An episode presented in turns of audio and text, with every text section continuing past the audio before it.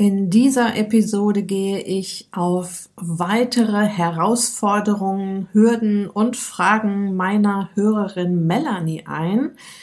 Heute geht es um die autoimmune Störung Hashimoto, wie sie entstehen kann und um das Problem mit chronischen Darmerkrankungen. Äh, hier in diesem Fall geht es um einen Reizdarm, aber die Antworten und Impulse, die ich gebe, passen natürlich auch auf andere chronische Darmerkrankungen.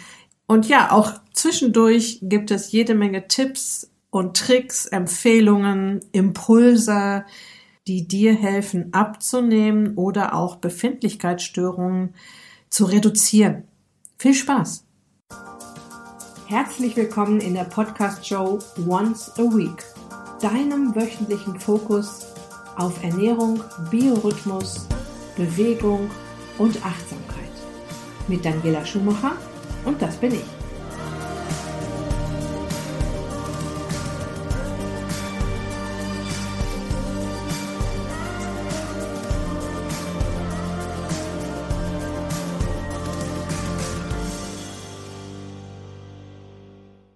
Nochmal kurz zu Melanie. Melanie möchte ein paar Kilo abnehmen und kriegt das äh, nicht hin. Im Gegenteil, es kommen schleichend immer weitere Kilos obendrauf.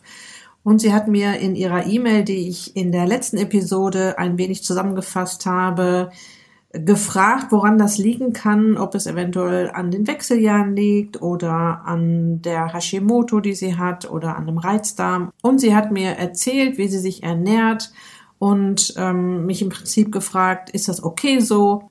Unterm Strich möchte sie wissen, woran es liegt, warum die Kilos nicht wieder runtergehen, die sich da heimlich still und leise von hinten angeschlichen haben.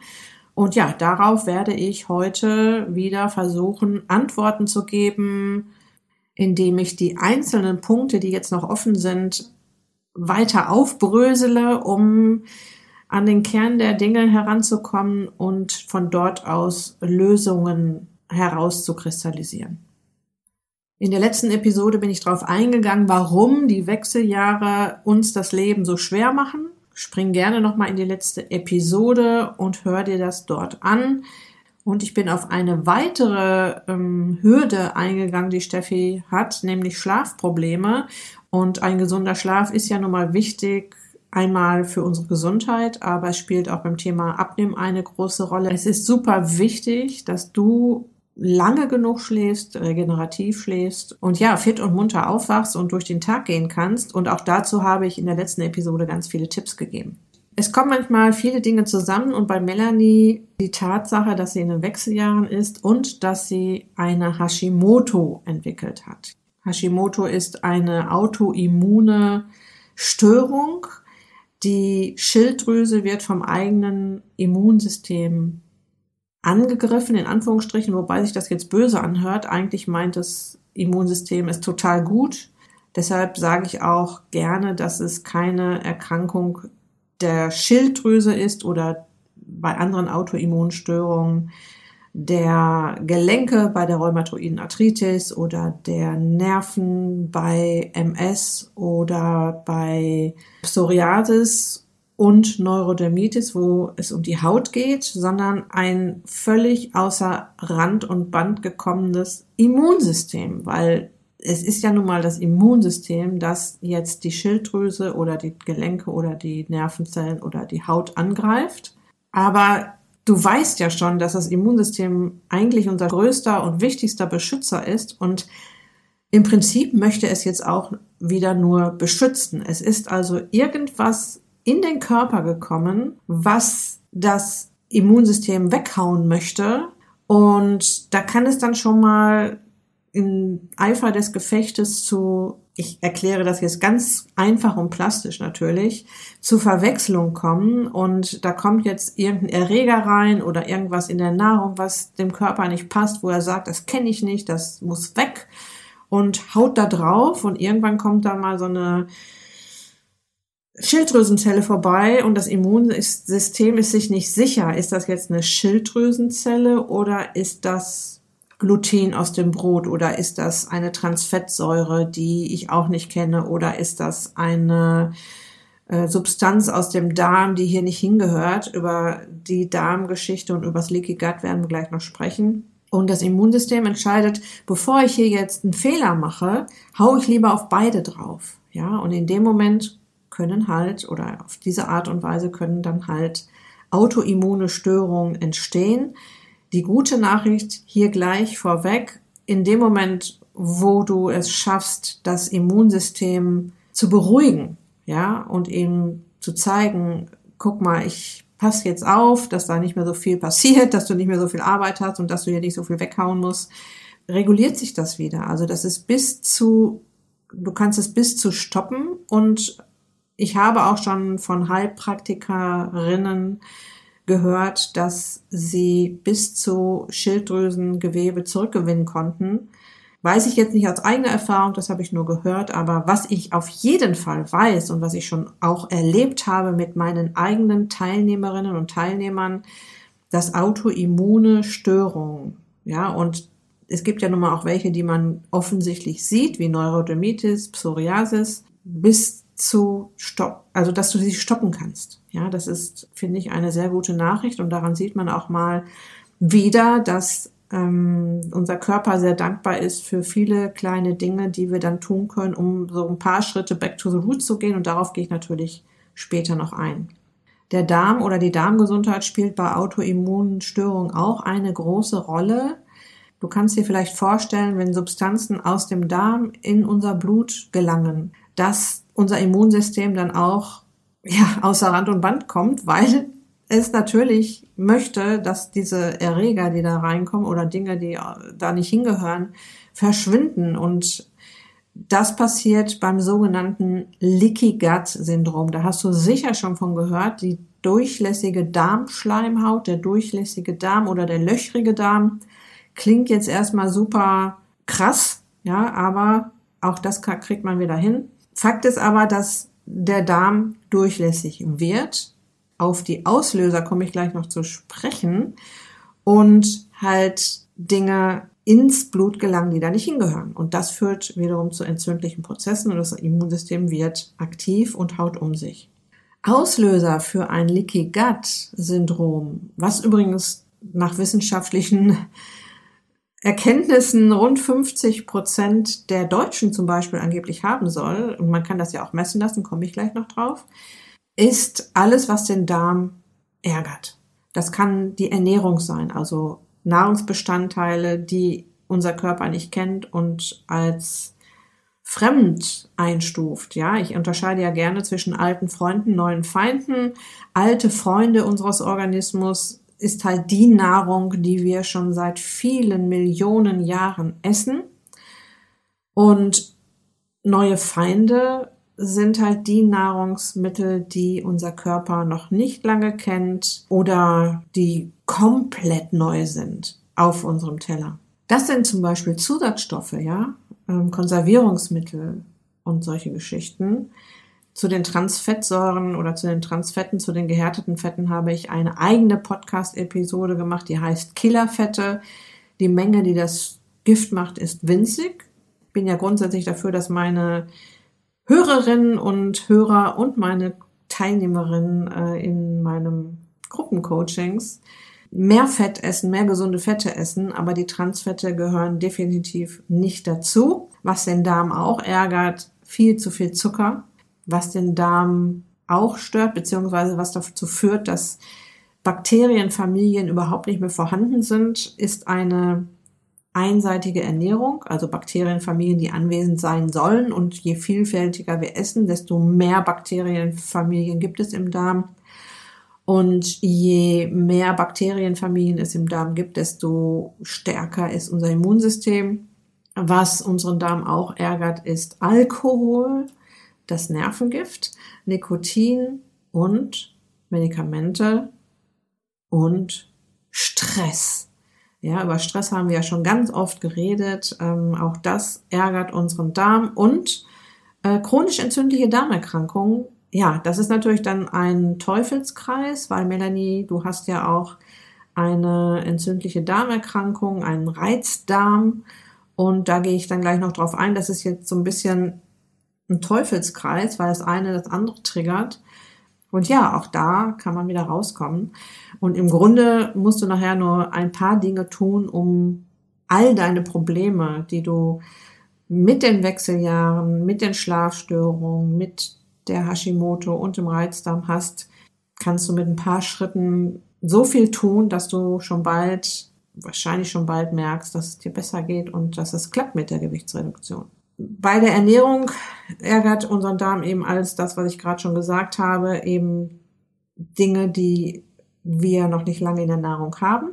Und da kann man auch ruhig 10, 12.000 Jahre zurückgehen. Milch und Brot oder Milch und Getreide sind in dieser Zeit in unser Leben gekommen und es ist tatsächlich so, dass viele Menschen darauf reagieren und gar nicht unbedingt merkbar reagieren. Das können auch so kleine Sachen sein, wie ich bin total müde ständig oder ich habe Darmprobleme, aber noch jetzt noch nicht so schlimm. Ich habe ganz oft Blähungen, ich habe immer einen aufgeblähten Bauch. Sehr viele Menschen reagieren auf dieses für unseren, aus Sicht unseres Körpers noch unbekannten Lebensmittel.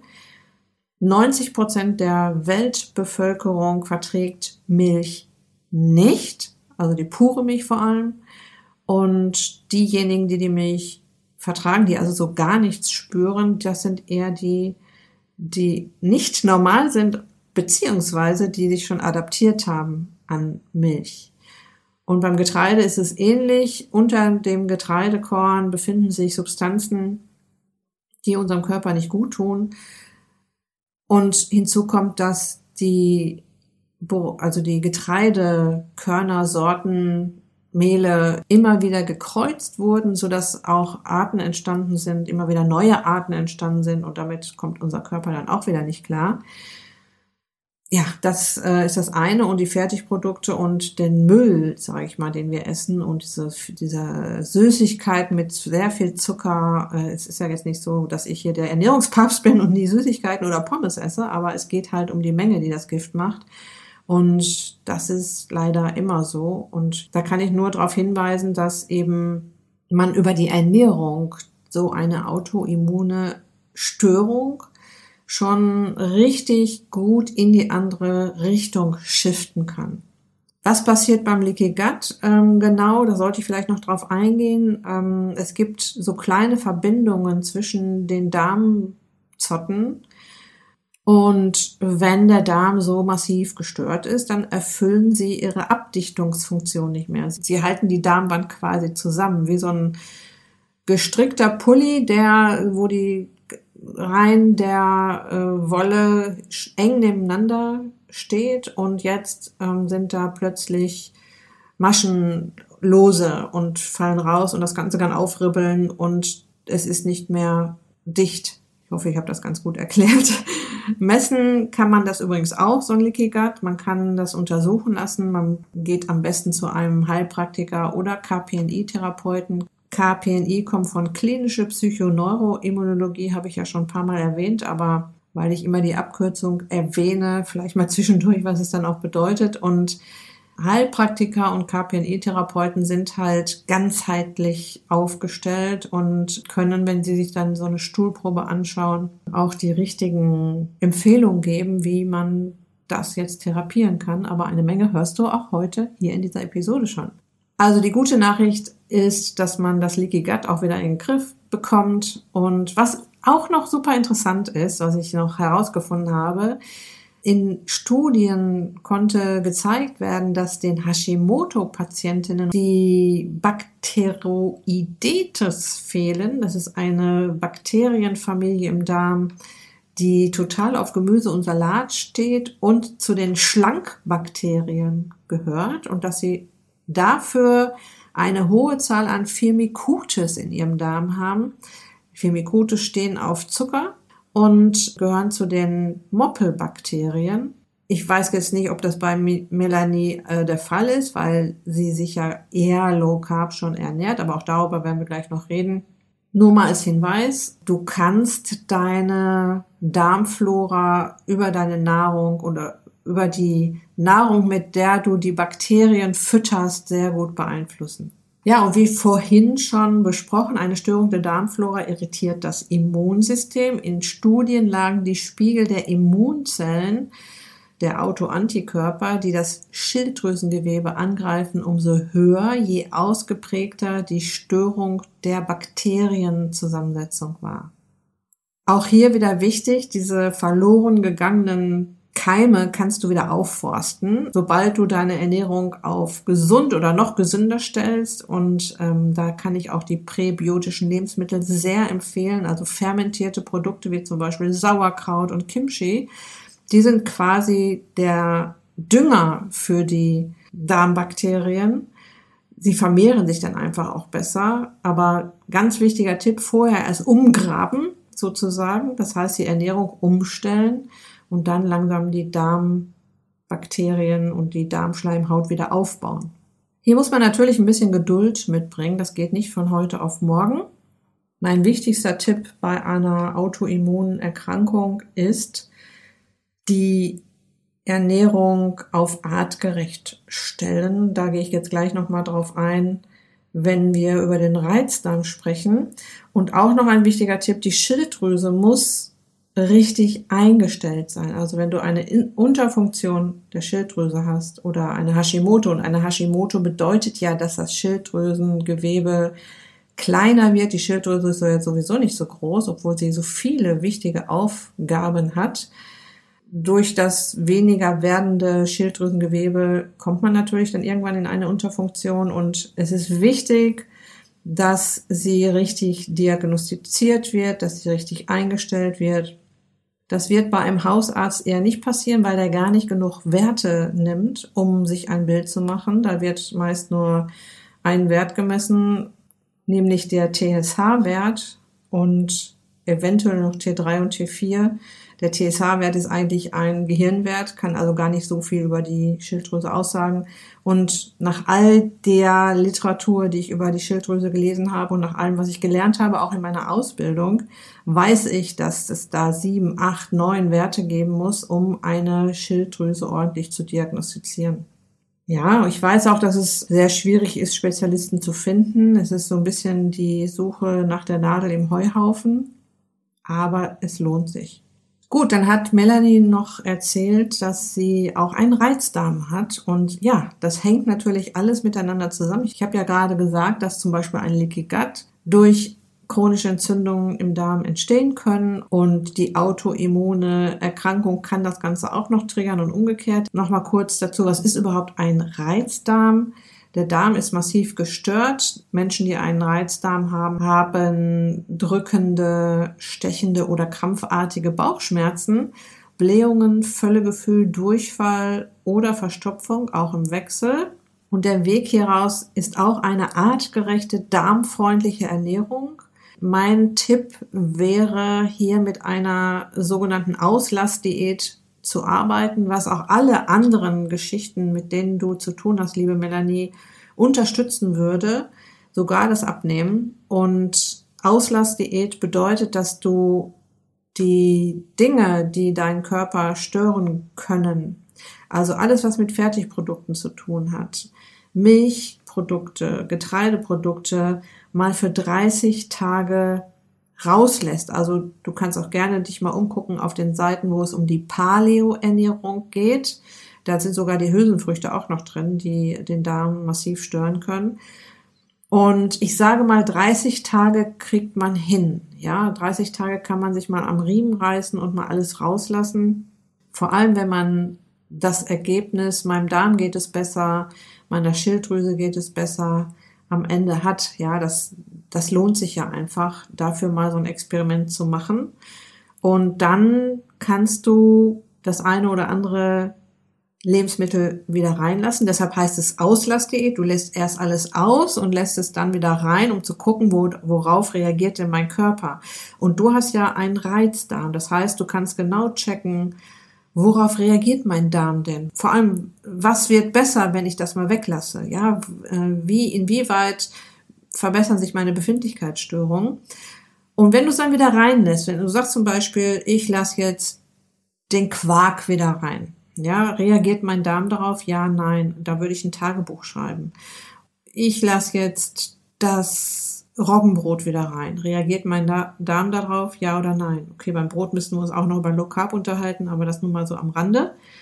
Dein Darm, Melanie, ist krank und 70 Prozent deiner Immunzellen wohnen im Darm. Also deine erste Aufgabe wäre, dass du ihn heilst. Und wie gesagt, alles, was du dafür tust, tut auch allen anderen Dingen, die dich gerade stören, gut und helfen dir.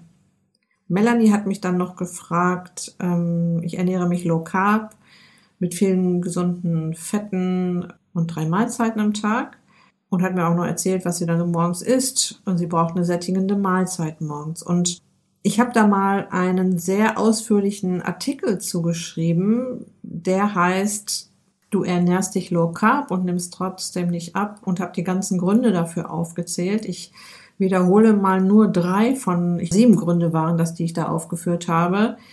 Und einer der Gründe ist, du weißt nicht genau, ob du im Low Carb Bereich bist, ja, also ähm, Low Carb oder moderates Low Carb, also noch gar nicht strenges Low Carb, sind ja um die 100 Gramm Kohlenhydrate pro Tag. Und da würde ich dir mal den Tipp geben, ein Ernährungstagebuch über eine App zu führen und dir das mal anzuschauen, wie viel Kohlenhydrate habe ich denn tatsächlich in meiner Nahrung. Zweiter Grund, du denkst, dass es Kohlenhydrate nur in Pasta, Eis und Kuchen gibt. Äh, nein, die gibt es auch in Möhren, Rucola, Avocado, Himbeeren und Bananen. Und einige Obstsorten haben auch eine Menge Zucker. Viel Zucker haben zum Beispiel Bananen, Weintrauben und Litschi, Feigen, Ananas und Mango und wenig Zucker übrigens alle Beerensorten. Avocado, die tatsächlich zum Steinobst gehören und Zitrone. Und ja, hast du viel Obst in den Mahlzeiten, sind diese 100 Gramm, die du ja als Low Carberin nicht überschreiten willst, ganz schnell erreicht.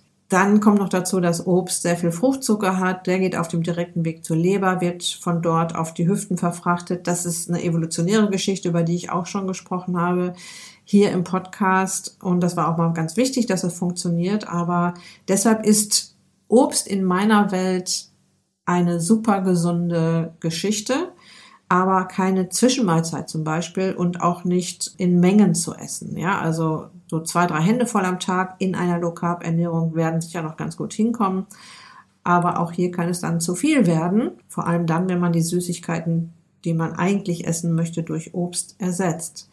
Und ein dritter Grund, du isst zu wenig Fett. Ich habe schon ganz oft erlebt, äh, wenn ich mir Ernährungstagebücher angesehen habe, dass Menschen nicht nur von den Kohlenhydraten beziehungsweise vom Raketenzucker runtergegangen sind, sondern auch die Fette reduziert haben oder einfach die Fette weiterhin reduziert haben, weil sie das so in ihrem Kopf verankert haben, dass sie die Fette sparen müssen, um Kalorien zu sparen. Das musst du ja bei einer Low Carb Ernährung gar nicht mehr machen. Und wenn du zu wenig isst quasi, und das passiert ganz schnell, wenn man an den Fetten auch noch spart, dann hat man am Ende gar nicht genug auf dem Teller, dann dümpelst du bei zu wenig Kalorien herum. Ja, das ist für einen Moment mal okay, aber über Wochen und Monate ähm, schickst du deinen Körper damit in eine künstliche Hungerkrise. Er fängt an, Energie zu sparen, um lebensnotwendige Funktionen aufrechtzuerhalten. Der Stoffwechsel verlangsamt sich.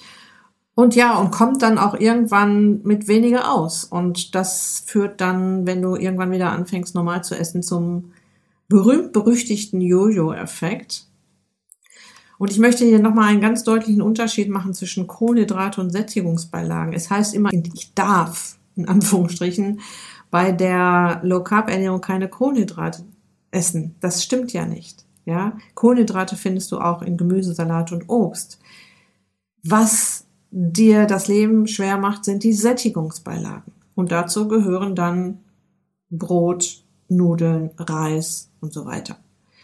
Was dich wirklich sättigt, liebe Melanie, was wirklich so ein super Trick ist, wenn du auf deinem Teller in deiner Mahlzeit ordentlich Eiweiß und Fett hast. Das sind die beiden Makronährstoffe, die dich wohlig satt machen und zwar für Stunden. Ja, wenn du genug Eiweiß und Fett in deiner Nahrung hast, hast du dieses Problem, ich werde nicht satt oder ich habe nach vier bis fünf äh, Stunden schon wieder Hunger. Ja, du hast nach vier bis fünf Stunden vielleicht schon wieder Appetit, aber sicher kein Hunger, weil du genug Nahrung in deiner Mahlzeit hattest in Form von Eiweiß und Fett. Genug Energie.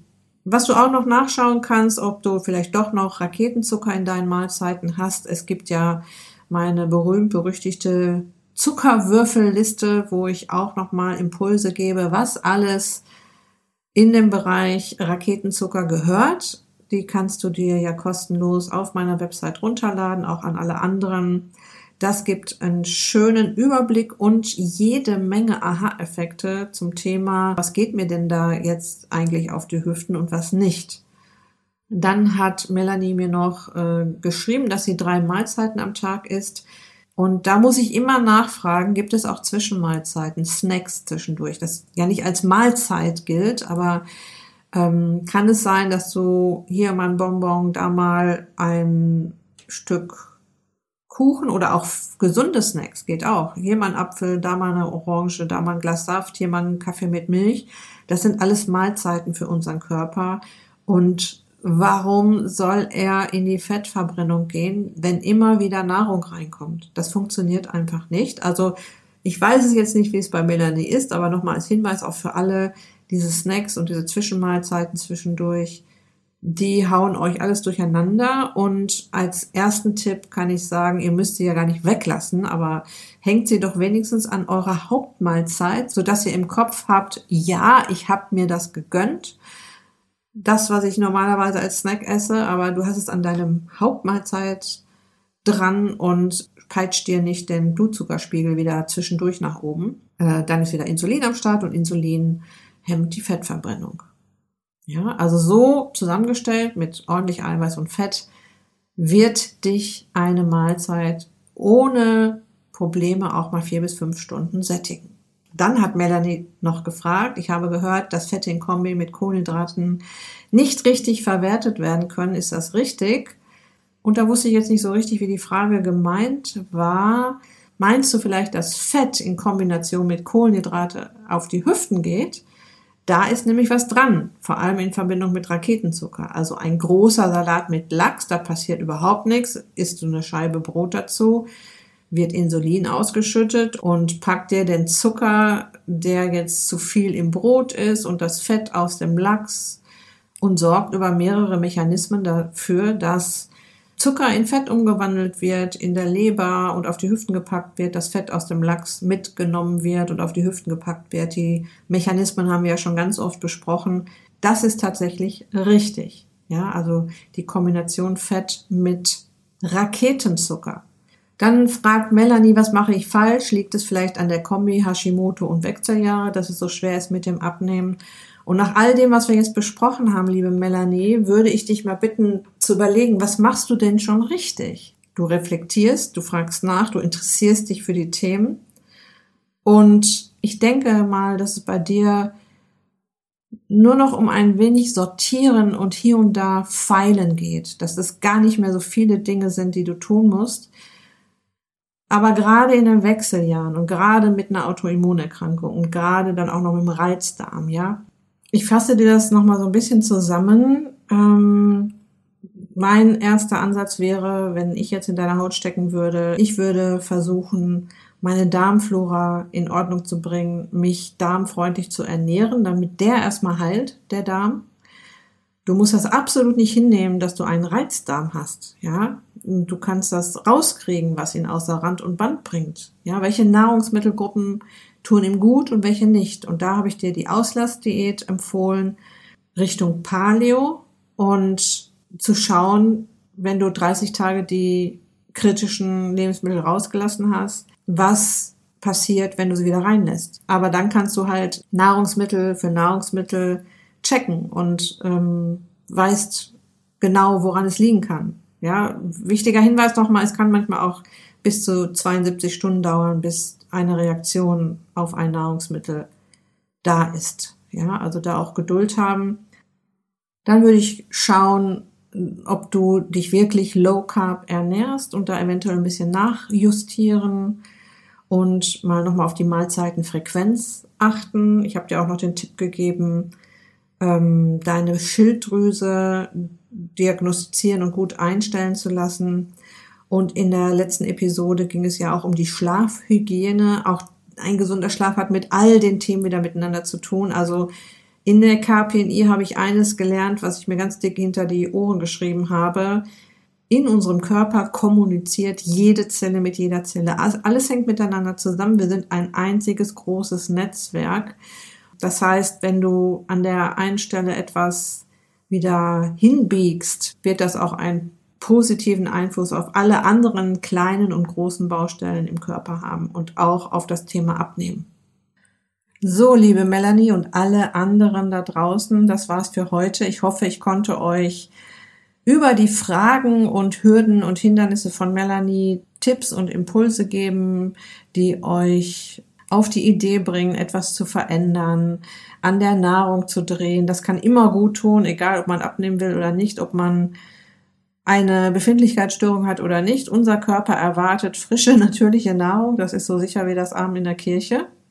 Zum Schluss noch ein kleiner Einblick in mein Ist dich glücklich Herbstcamp. Vor rund sechs Wochen sind meine Teilnehmerinnen gestartet und sie spielen jetzt schon mit all den Abnehmtools, die ich ihnen vorgestellt habe und gezeigt habe und erklärt habe, wie alte Hasen als wenn sie ihr ganzes Leben lang nichts anderes gemacht hätten. Und das ging relativ zügig. Das hat jetzt keine sechs Wochen gedauert. Ja, nach, ich sag mal, nach zwei Wochen habe ich gedacht, mein Gott, wie gut sie das schon machen. Das ist der Knaller. Und sie sind super drauf. Sie unterstützen sich in der Gruppe. Sie sind im Austausch mit mir jeden Tag. Ja, wir sind jeden Tag in Kontakt. Wir sehen uns in den Coaching Sessions, in den Sprechstunden und äh, da tauschen wir uns aus oder ich gehe nochmal auf Themen ein, die vielleicht noch nicht ganz verstanden worden sind.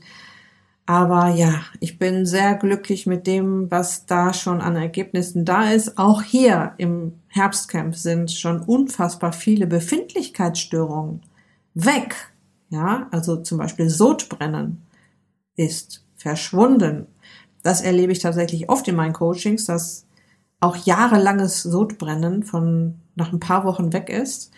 Oder ich habe eine Teilnehmerin, die lebenslang unter Darmproblemen litt. Und die sind jetzt schon sowas von deutlich besser, dass sie sich total freut und auch den Hebel gefunden hat. Und ja klar, natürlich purzeln die Funde. Nicht in einem Affentempo, weil das ist ja keine Radikaldiät, die wir hier machen, sondern eine Ernährungs- und Lifestyle-Umstellung. Aber sie purzeln und bei der einen Frau schneller als bei der anderen und bei der einen Frau mehr als bei der anderen. Aber auch dafür bin ich dann da als Coach, äh, sie über diese Hürde, das geht mir nicht schnell genug, hinüber zu hieven und ihnen zu erklären, womit das zusammenhängt und was sie jetzt als nächstes tun können. Und ihnen wieder Lösungen präsentiere. Ja, das mal als kleinen Einblick ins Ist dich glücklich Herbstcamp. Ja, und nach dem Herbstcamp ist vor dem Wintercamp, das im Januar startet. Dafür gibt es bereits eine Warteliste, die sich auch schon gut füllt. Und mein Tipp ist, lass dich da draufsetzen. Das ist unverbindlich. Und du wirst auf der Warteliste schon ein paar Wochen, bevor es richtig losgeht, ein wenig von mir betüttelt und ein paar kleine Aufgaben von mir bekommst, die dich garantiert motivieren werden, an die Startlinie zu gehen. Und du findest den Link zur Warteliste in den Show Notes auf der Beitragsseite zu dieser Episode und auf meiner Website daniela-schumacher.de. Das war es jetzt aber wirklich für heute. Ich wünsche dir noch eine wunderbare Restwoche. Lass es dir gut gehen. Pass auf dich auf. Dein Personal Coach für die Themen Gesundheit und Abnehmen, Daniela.